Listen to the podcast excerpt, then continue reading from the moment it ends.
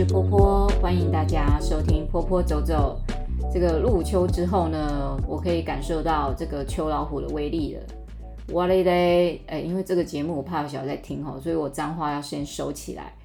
怎么给他热个两两三个礼拜，突然砰，就突然就变很冷这样子哈。啊，这个很冷的状况之下呢，我有一天骑摩托车，突然发现，哎呦，我的脚底好凉啊！呵呵，这个冬天真的好像快来了哈，秋去冬来。不知道大家有没有看过有一本绘本叫做呃《斑马花花》，那《斑马花花》里面就有讲到这个秋去冬来的这个场景跟季节感哈。啊，花花就是一个很很爱花的花痴斑马这样子。好，那在这个入冬之后呢，其实呃，一般我们在呃这个季节，就是说冬季，其实秋冬季还蛮多活动，比如说万圣节啦。或者是呃，像圣诞节，这个都是哈。那中间其实大家可能还不知道，有时候我会带孩子做一点跟感恩节有关的东西。但我觉得感恩节在我知道来源是自美国哦，就是跟呃印第安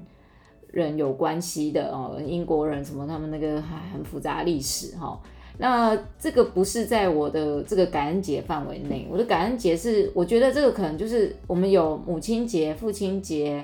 阿公阿妈节、老师教师节哈，还有军人节，很多很多节，我们有很多很多的节日去呃，有点像是庆祝这些，或是纪念哦一些比较呃，就是平时很辛苦、曾经很辛苦的一些人。那我觉得感恩节有点像是你感恩万物哦。我觉得在美国的话，他们我记得那时候我在美国念书的时候，跟同学一起过那个感恩节啊，就感觉。蛮好玩的，但是我觉得他们好像过复活节也过得蛮盛大的感觉。我有次去参加那个复活节，我的妈呀，那吃的真的是，他们就跟我说，就很像台湾拜拜那种概念这样子。我说 哦，完全不太一样，你们这真的是高热量的哦。那他们感恩节也蛮有趣的，就是除了就是说吃火鸡什么的，一些印第安人的一些装饰啊打扮，这对我们台湾小孩来讲就是一种呃文化的体验而已哈，不见得要。真的里面学习什么？但是我觉得可以借由感恩节去，呃，提醒孩子我们要感恩万物，尊重大自然。我前几天啊，呃，其实就是看到有一个很特别的景象哦。这个这个只是今天讲到这个感恩节，我突然想到一件事情，就是我们家老母啊，哈，哎，金龟刚过完那北北松款，半夜就把我 call，或者说啊，赶快哈带他去医院这样子，我说好。然后他这个其实这个老人家就是年纪大了，他就是喜欢就是啊，等下头痛、肚子痛啊，就赶快要他就是要跑急诊，他就是要去打点滴什么的。好，我就把他老人家送进去医院之后呢，因为现在医院里面其实说实在就是这个 COVID-19 的关系，然后医院里面又超冷的，你知道吗？那个。那个澄清医院啊，真的是那个急诊室冷的跟真的不像话哈。然后又小小一个空间，然后我又看望向那个他们急诊室另外一边是他们平常的那个呃院厅，好一楼大厅的候诊室。我突然觉得好像会不小心看到几个鬼魂的感觉。然后那又好冷，然后我老屋旁边都是几个已经快要垂垂垂垂垂欲老的呃那个阿伯这样子，然后在那边很难呼吸啊什么的。我想我坐在那边真的。急促的不安哈，然后我看我妈那点滴要打很久，我跟她说我到外面坐，啊，我到外面坐的时候呢，哦，外面也是冷飕飕哈，然后也是一直觉得说我不知道会不会我会不会看到东西，我就啪啪啪啪啪乌鸦嘴这样哈。啊，我今天要分享不是说我看到什么东西，我是看到一件呃蛮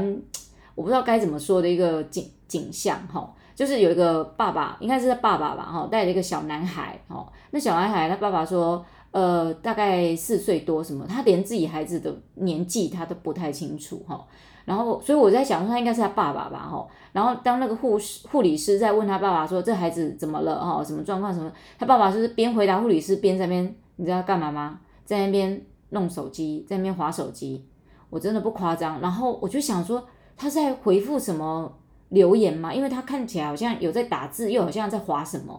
所以我就呃。过去就是啊，我有点鸡婆啦哈，然后就这样轻轻轻的走过去看一下到底在滑什么，这样感觉好像在回复什么留言哈，我不知道是老婆传简讯给他还是谁谁谁怎么样，一直在那边划手机。可是我觉得，就算你要回复你的呃家人，可能在询问孩子状况之下，我觉得你应该先专心的跟护理师做一个应答。啊，那护理师也没有想要教育他的意思啊，就说哦，好好好，什么意思？然后就请他们留在急诊室门口，因为他们可能不想让孩子走进去后呃那个急诊室，怕有那个交叉感染。所以我就在那边看哈啊，我看那孩子就是没什么精神，然后那个爸爸说他可能就是哦有拉肚子啦，然后今天凉，然后可能阴性啊什么一堆的，然后医生我就看他这样走出来，我其实想要分享是这这个爸爸从头到尾我觉得不是很照顾这个小男孩哈，然后呢呃我只是假设他是他的爸爸啦哦，因为我从头到尾也没听到这个孩子在叫他爸爸，而且我看这个。这一位呃成年男性在跟这个孩子讲话过程当中，会很就是很像在跟一个大人讲话一样，跟他解释哦，现在在发生什么事情这样子。比如说，呃，医生出来跟跟他讲，我觉得医生讲话也是很特别哦。呃，他因为最近发生，其实前阵子发生很多那个 miss，就是小朋友可能是确诊，但是呃被转回家里休息，结果就猝死了这样。所以那医生就讲话就是有点模棱两可，呃，他看你们要不要住院，然后我就想到这一句话说那个那个那个男的啊，就我们先假设他是爸爸好了哈，他就说哈要不要住院哈，然后医生说对，看你们要不要住院哈，然后他爸爸就一直很疑惑，这个要不要住院不是我来决定的啊，我想也是，我在旁边听了我也觉得很疑惑，医生怎么会问家属你们看你要不要住院，小孩子严不严重要不要住院应该是医生去做确定的事情吧。那我，呃，去想说，这医生在讲话是不是在说，可能是他怕孩子可能没事来住院，结果确诊变得更有事什么之类的。然后他也不敢确定这孩子要不要留下，因为可能这孩子他说这孩子现在状况是 OK，可能不用住院这样。但是看你们要不要住院，他就一直跟那个爸爸在那边鬼打墙，来来来去去。我真的很想替他们做主，你就让他住院就好了，一定是有什么原因哦。所以这个。小，我觉得会送来急诊。虽然孩子现在看起来好好的，你知道有时候孩子突然来的状况很难说，所以那医生也不敢收，也不敢自己就决定说收那个孩子下来。我真的觉得，我真的要骂一句他妈的，就是医生，你到底可不可以就是确认一点？一个不懂医疗的人，他怎么知道他的孩子要不要住院？你让一个爸爸去做决定，好像说最后如果你孩子出事了，都是你自己做决定的，这样真的我觉得很很不 OK，而且。当天晚上又不是一大堆小孩在那边等着要急诊，或者是有一大堆人在急诊室，真的没有。那急诊室那一天晚上就是很平静。好，好了，我不是故意要骂医生，我只是说这这一个医生真的有点特别呢。我不知道别的医生听到会不会觉得这医生有点妙啊？好，那那个爸爸就也不敢确定，诶，到底要不要让孩子留下？他就跟那个孩子说：“我现在也不知道你的状况是不是要住院，所以我们。”要先，最后他们就决定先做 PCR，好，然后呢，呃，后来我再进去看我妈的时候，我发现他们已经让孩子住院了，就是已经直接躺在病床上，那孩子状况就是很虚弱了。你看他这个在那个急诊室半夜呢，半夜在那边吹冷风这样，然后那个爸爸也不会把孩子的。衣服穿好哈，然后那个医生叫他说带他到对面的那个摩托车，就是对面街去等，不要在急诊室门口，他们怕会有临时有那个救护车进来，可能是带有确诊的。我跟你讲，真的确定，真的会有那种确诊的随时走进来。因为我在那边等待的时候，那对父子走到对面去等的时候，我就看到一对母女进来，他就说他们是去他们的是两条线，我就靠，我的天呐，然后我就赶快默默的移到对面的。也接到去这样子，后来我觉得真的不行，我才跟我母亲说：“老布啊，我可能要先回家哦，我 先回家睡个两个小时，我再接你。等你点滴打完，我再接你这样子。”然后后来，呃，我看到那个孩子住院，我就比较放心。其实我当下很想鸡婆一点的过去跟那个爸爸说。如先问清楚他是这还是什么状况。其实我也不是医生，但是我毕竟也在护理学校待过了四年，我念过了解剖学、生理学、心理学，还有什么无微博学、小儿科学啦，哈，还有什么药物学，巴拉巴拉一堆的。虽然我都是粗浅哈，可能可能就是简章的，呃，序序章的那种，但是我我觉得有一点尝试，大概会知道说问一下孩子这个些状况，然后在医生不敢帮你做决定的状况之下，那。你要不要就是让他先住院，先观察？因为这个孩子好像一整天都已经很不舒服了，然后现在又有很多这么多不确定的状况，我觉得父母亲会很担心是正常的。其实像他们这样状况，如果今天是到美国，很可能他们也会送这孩子回家。我觉得是台湾真的是吼医疗，我觉得很棒的一点就是，呃，不会随便放弃任何人的感觉哈。然后急诊室你想要去挂，就随时就有医生帮你看。如果在国外是急诊，你挂急诊是没有那么快有医生帮你看的。那后来我看到孩子在病床上的时候，我稍微比较放心，至少他已经。半入院去做一个更好的仔细的观察，我在想说，下一次我在看到这样的状况的时候，我会不会鸡婆的过去讲什么？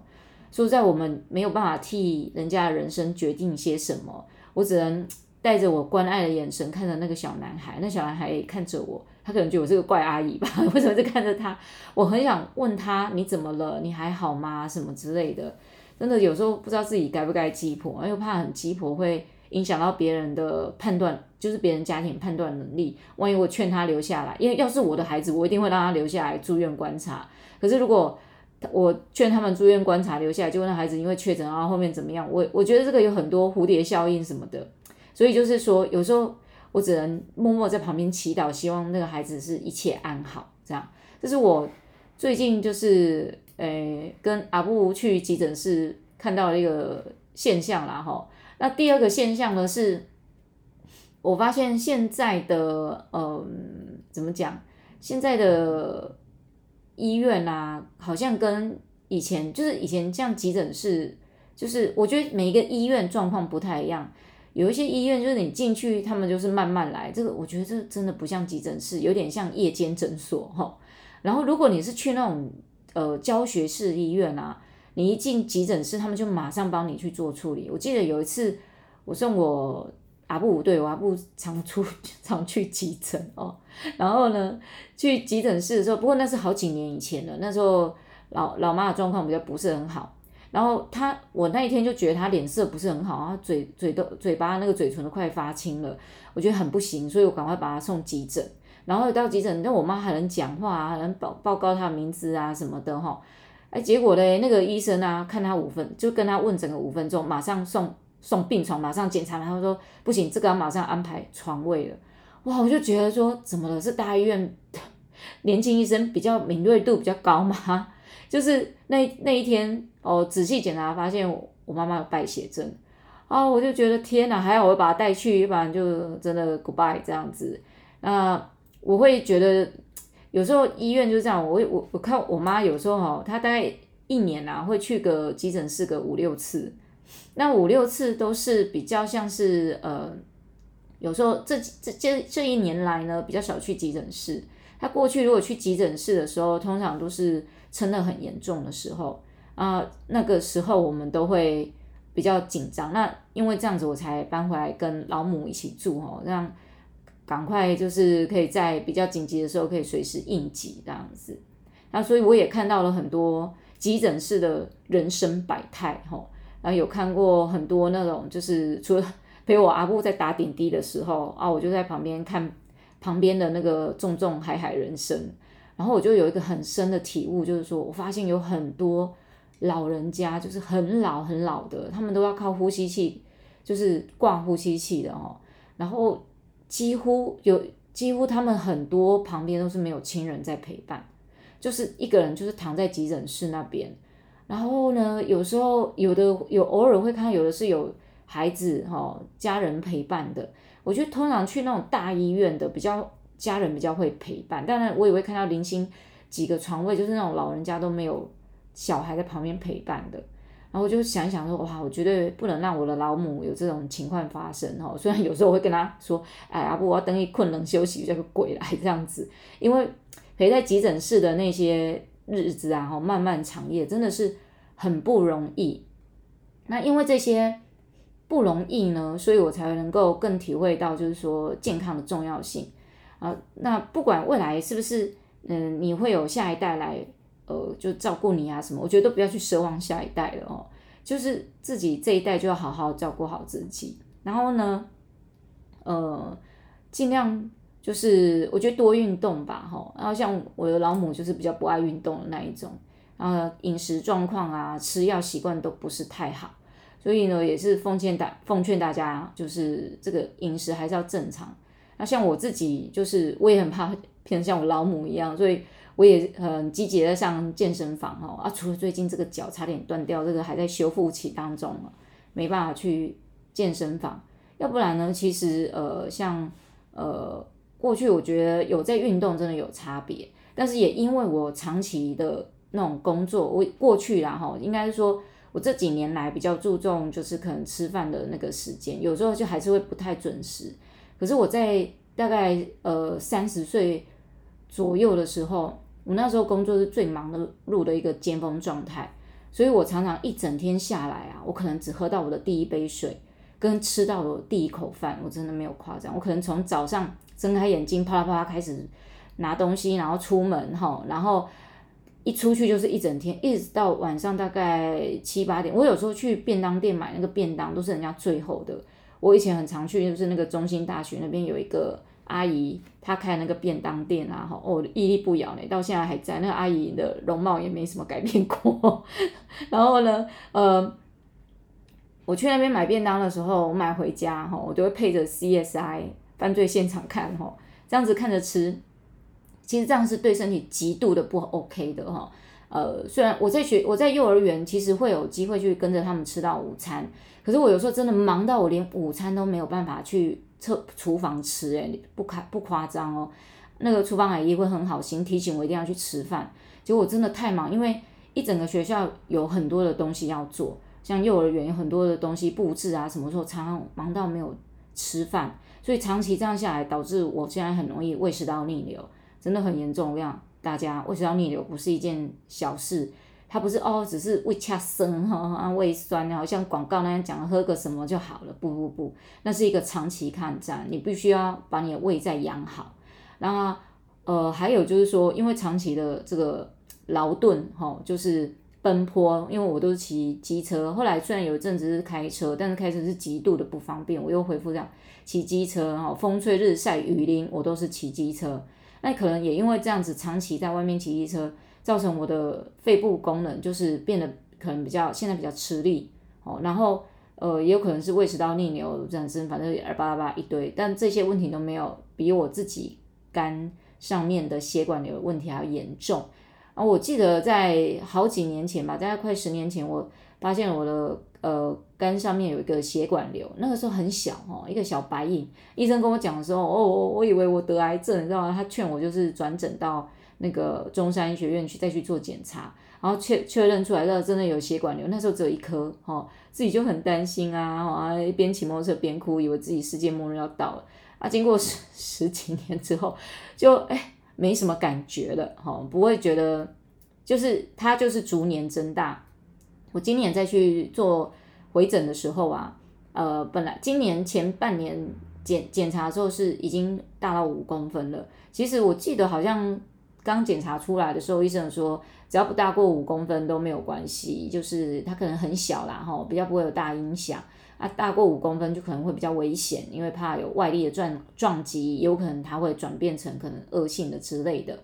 所以我就这几年来，我就是也只能就是尽力哈，不要就是放能放松就放松，不要让它变大。结果没有想到最近检查的时候，它又变大，变七公分了。我、哦、医生，我、变很大呢哈。他说这个一定要半年追踪一次。我那时候心情还蛮平静的哈，可能已经这已经我已经检查过很多次了哈，逐年增大。然后医生就跟我呃就是幽默一下，就是说啊，记得哈摔倒不要往右边，要往左边，